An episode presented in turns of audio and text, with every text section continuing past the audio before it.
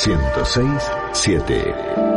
106-7. Con los sentidos abiertos, transmite Milenio.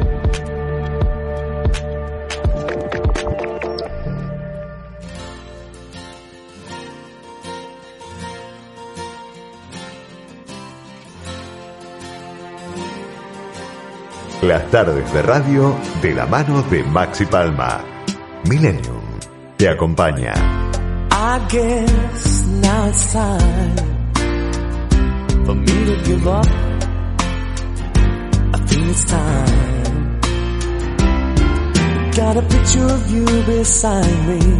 Got your lipstick mark still on your coffee cup. Oh, yeah. Got a fist of pure emotion. Got a head of shattered dreams.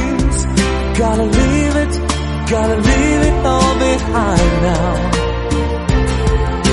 Whatever I said, whatever I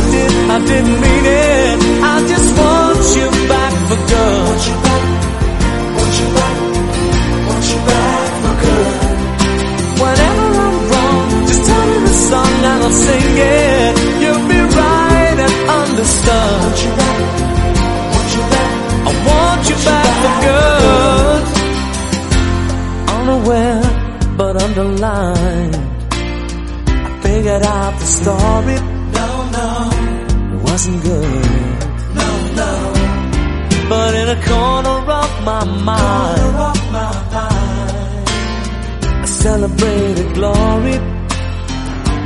But that was not to be.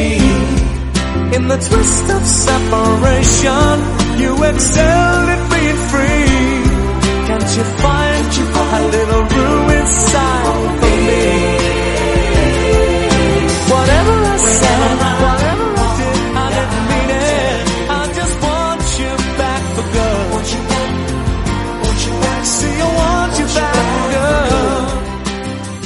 Back for Good, los Take That, sonando aquí en Millennium Te Acompaña, a las 2 de la tarde, 37 minutos en toda la República Argentina, disfrutando de buena música e inaugurando esta sección que lo íbamos a hacer hace unas semanas por problemas de agenda y lo que significa obviamente el laburo de un periodista que te puede decir que sí, pero que automáticamente surge un tema y no podés, más mi viaje, la pospusimos, pero aquí estamos para disfrutar un rato de Ignacio Ortelli, que es un gran amigo y un, para mí, para mí, de la nueva generación de periodistas, junto a Santiago Dapelo, de lo mejor que tiene la Argentina. ¿eh? Dapelo escribe en La Nación, Nacho Ortelli escribe en Clarín, pero también ha hecho su incursión en tele, porque hace un tiempo que ha laburado eh, en América y ahora aparentemente, después me lo va a contar, volvería y yo todos los domingos de 9 a 12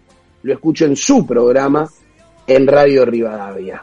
Me acompaña cuando me voy a Pinamar todo el viaje y la verdad que se hace sumamente ameno. Ahora, claro, Ortelli, querido, vos entrevistás, vos opinás, vos editorializás. Ahora, nunca te preguntaron a vos, así que prepárate.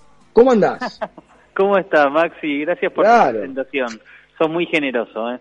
Este, gracias. Pero es lo que pienso, y es así, ¿no? Nunca te han preguntado, así que prepárate porque es una entrevista incisiva esta, ¿eh?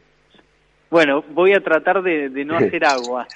No, no, bueno, ¿cómo andás? ¿Todo bien? Muy bien, Maxi, muy bien, preocupado por la realidad de, del país. La verdad que me, me inquieta mucho como lo que estamos viviendo, pero, pero más allá de eso, por supuesto, todo bien. A veces es difícil abstraerse de, de lo que pasa en el país y hablar de uno a nivel personal. Eh, vos sabés muy bien, quienes trabajamos en los medios de comunicación, eh, lo profesional se entremezcla muchas veces con lo personal, Mm. ¿no? Mm, Totalmente. Bueno, vos sos un periodista de raza. Yo me considero más un conductor, ¿no? Yo soy más bastonero.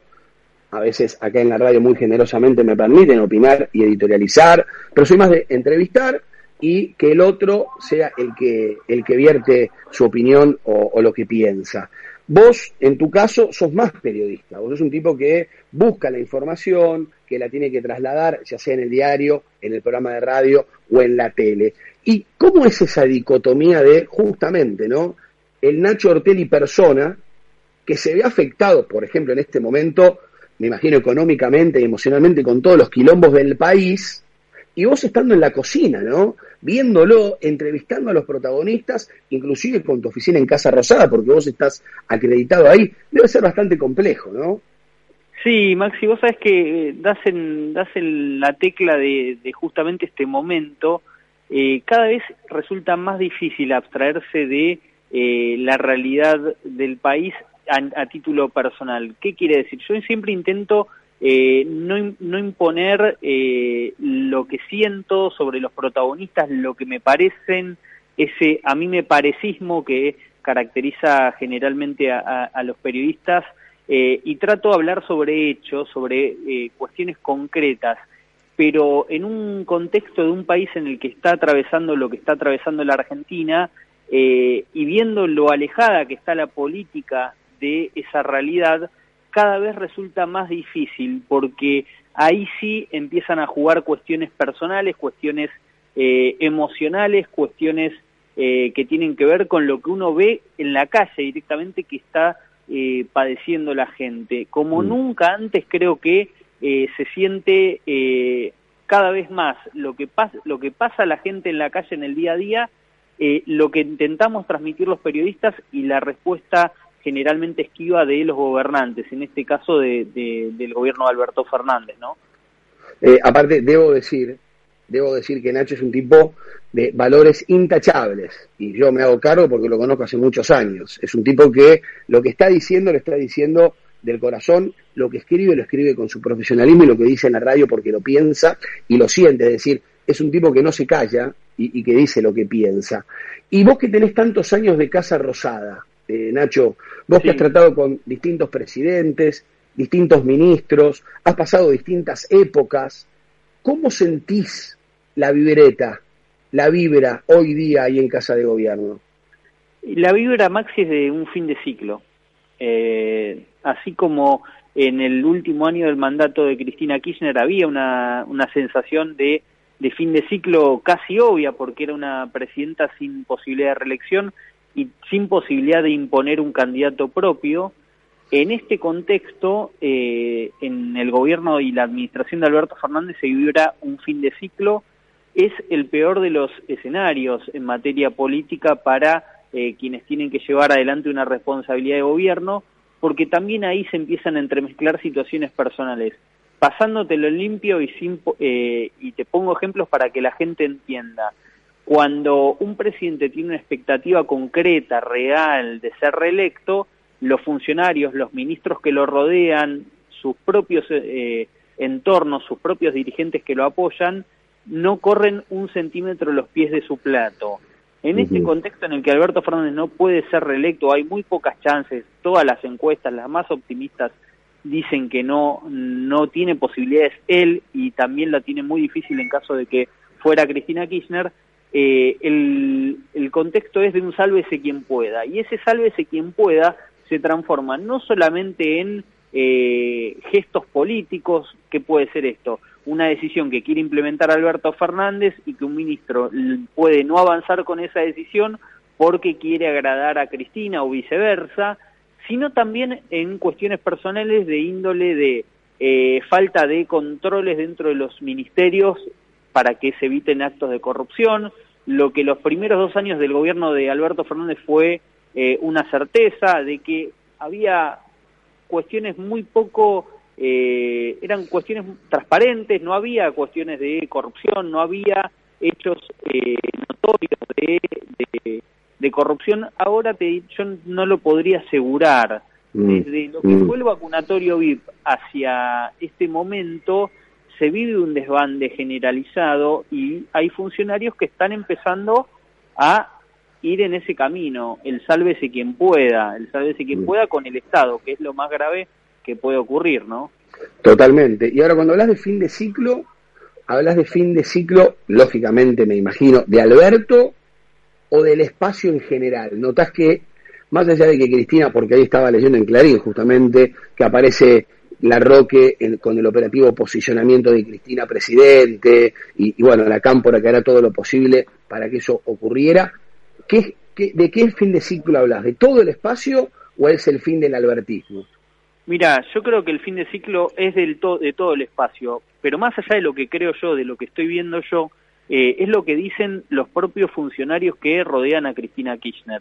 Eh, en el mejor de los escenarios están apuntando a conservar la provincia de Buenos Aires, a hacer una elección competitiva eh, contra la oposición para, para resguardar la mayor cantidad de diputados, la mayor cantidad de senadores, pero en este contexto con 70 puntos de inflación proyectada, con un escenario de la economía muy debilitado para el gobierno, no hay eh, ni para Alberto Fernández ni para Cristina, esto lo admiten dentro, insisto, cerca de Cristina Kirchner, un escenario de triunfo electoral en 2023. De ahí que quieren que la candidata sea Cristina, no tanto para eh, retener el poder, sino para conservar un, núcleo duro, puro, absolutamente puro y duro de eh, dirigentes kirchneristas que puedan enfrentarse al que va a ser el próximo gobierno. ¿Quién puede venir de la oposición? Bueno, eso también está muy abierto y ahí no me animo a incursionar porque depende de muchísimos factores, la candidatura de Macri, la candidatura o no de Larreta, qué va a hacer el radicalismo, qué puede hacer Patricia Bullrich. La, la, la sensación, por eso, del gobierno es la oposición como conjunto nos va a ganar. Bueno, hay que tratar de salvar la ropa. Te hago la última política y después hablamos un poquito de vos, Nacho. Justamente me trajiste a la oposición eh, a, la, charla y era a donde quería ir, porque cuando Alberto y Cristina presentaron lo suyo, hace seis años, ¿te acordás que decían, volvimos mejores, ¿no? Eh, ¿Notás que la oposición aprendió de la mala manera que se fue del gobierno anterior, siendo gobierno nacional, provincial y de la ciudad? O en estos cuatro años no aprendieron nada y solo levantan la mano para acusar ante cada error garrafal y grotesco que comete el gobierno? Bueno, ahí eh, tengo una... Es, es, excelente la pregunta porque me parece que es lo que no se está hablando todavía. Eh, cuando Macri dejó el poder, nadie pensaba que Macri iba a tener chances concretas de eh, si quiere influir en la próxima candidatura presidencial de Juntos por el Cambio. Y ahora no solamente eso, sino que también eh, pareciera que puede incluso llegar a volver él. ¿Qué cambió o qué aprendió Macri? Es muy difícil saberlo. ¿Por qué? Porque el análisis que se hacía cuando dejó el poder el, el macrismo y Juntos por el Cambio era muy distinto al que se hace actualmente. Vos fíjate, cuando, cuando dejó el poder Macri eh, se hablaba de no hizo las reformas, no, no avanzó con acuerdos con la oposición para poder avanzar con las reformas. Hoy no se habla de acuerdos con la oposición, lo que puede ser el kirchnerismo, en la oposición para avanzar con las reformas. Hoy se habla de tiene que hacer un shock, cosa que antes no hizo. Es decir, el reproche y el análisis actual es Macri no cambió, no hizo rápido lo que tenía que hacer y eh, dejó vivir a la oposición y ahora eh, y en su momento se decía, eh, no, en realidad tenía que haber arreglado con esa oposición, algo que le reclamaba un sector de su propio gobierno, uno recuerda a Emilio Monzó y a Rogelio Frigerio. El, contexto general de la sociedad es distinto ahora, hace dos años atrás, para ser sincero, lo que puede venir en un año y medio adelante puede ser también distinto, puede haber una sociedad más proclive a cerrar la grieta, eh, cuestión similar a lo que pasó en 2015, que eh, lo que se prevé hoy, que es un oficialismo reempoderado, así como lo fue Alberto Fernández en 2019 asumiendo, eh, y avanzando con, con, todo contra la oposición. Sin dar nombres, Nacho, vos que sos un tipo que viene muy abajo y que ha recorrido y ha caminado, a quien nadie te, ha eh, a quien nadie te regaló nada, y muy bien merecido tener ese lugar que hoy ocupás en los medios. ¿Cómo ves, cómo nos ves a los periodistas? ¿Cómo ves a los medios? ¿Cómo ves hoy el mundo de la comunicación? ¿Cómo, cómo lo ves y cómo te sentís? Ya, yo lo veo mucho mejor de lo que lo, lo, evalúan otros periodistas y, es, es un cliché al que suelen recurrir muchos para diferenciarse de las cosas malas que creen o pueden creer que tiene eh, el gremio del periodismo. Hay periodistas buenos, hay periodistas muy buenos, hay excelentes, hay malos, hay, es como en todos los... Eh, como en todos los universos profesionales el periodismo, no escapa a esa regla y no escapa a la realidad de la Argentina. Sí veo eh, tal vez cambios de eh, cambios emblemáticos en los medios de comunicación que pueden afectar o eh, beneficiar al periodismo. Hoy se puede hacer periodismo desde las redes sociales sin siquiera tener un medio que te respalde, cosa que antes era muy difícil de ocurrir. Hoy se puede influir sobre los gobiernos, sobre los políticos, marcar agenda con un teléfono celular, una plataforma. Hoy se puede hacer televisión desde una red social, antes no era posible. En ese sentido hay más oportunidades, hay muchos periodistas eh, jóvenes muy valiosos, hay muchos eh, periodistas eh, ya en, de avanzada edad que siguen siendo muy valiosos y también están de los otros. Me parece que está en cada uno y en cada público elegir al periodista que más eh, que más le, le gusta. Eh, llevándolo a lo, a lo personal, cuando vos decís que yo digo lo que siento, yo creo que es, es como debe ser, más allá del medio en el que uno trabaje. Si hay cosas que un gobierno hace bien, hay que decirlas, si las hace todas mal, hay que decirlas, aunque eso implique eh, una mirada de terceros respecto a, ah, vos sos de la oposición. No, uno lo tiene que decir porque está mal, sea cual sea el escenario.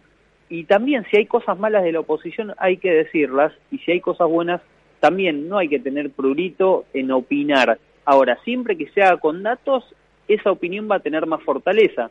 Si vos mm. sos una persona que sistemáticamente ha criticado todo, todo, todo y no ha visto nada bueno, evidentemente también está en tu parte que no estás haciendo un análisis más amplio. No puede un gobierno hacer todo bien, como creen muchos, y un gobierno hacer todo mal, como creen algunos. Hay matices, obviamente, este gobierno, te lo digo, y ahí sí avanzo con eh, tal vez con, una opinión, este gobierno últimamente está haciendo todo mal, entonces tampoco mm. hay que tener prurito en decirlo.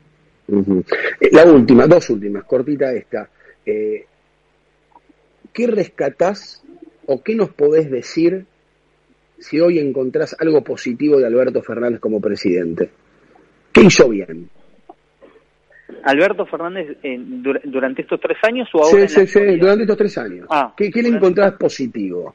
El inicio, el inicio de la, de la pandemia, eh, esas fotos con, con Horacio Rodríguez Larreta, con Kisilov, el intento eh, inicial de eh, de, impulsar una etapa distinta del peronismo en el poder, más moderado, más dialoguista, eh, con menos eh, con menos intromisión en la descalificación, con menos con menos apelación a la descalificación de lo que históricamente tuvo el kirchnerismo, fue bastante bastante auspicioso. Los primeros meses, la primera reacción respecto a la pandemia fue muy positiva, después se, se cerró y abrazó a las encuestas que le marcaban 80 puntos de imagen positiva y dijo tengo que seguir con una cuarentena estricta eh, indefinida eh, y después bueno lo malo no, no me va a alcanzar el tiempo para decirlo no no no no tenemos que ir a, vivir pero para eso para eso te podemos escuchar los domingos de 9 a 12 verdad ese es el horario de 9 a 12 en Radio Rivadavia si pasa pasa y si no con el maestro Nelson Castro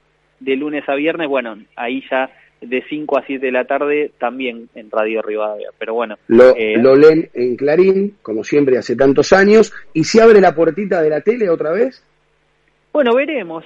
Te, te, te confieso que no me, no me, no me inquieta. Si bien debuté en la tele con vos, recordarás en, en Peatonal, en aquel gran programa que hicimos en 2015 eh, no tengo no tengo una devoción por la televisión no me no me no me encandilan las luces de, las cámaras seguramente en algún momento volveré pero hoy eh, con el diario Clarín y la radio estoy muy bien y aparte tengo tiempo más tiempo para escucharlos a ustedes Maxi los Genio. Eh, cada vez que puedo FM Millennium es una de las es la radio que me dio la primera oportunidad así que siempre estoy agradecido con Millennium me alegro mucho querido Nachito y me encanta verte bien que eso es lo más importante de todo gracias por este ratito no, gracias a vos, Maxi, y a toda la radio.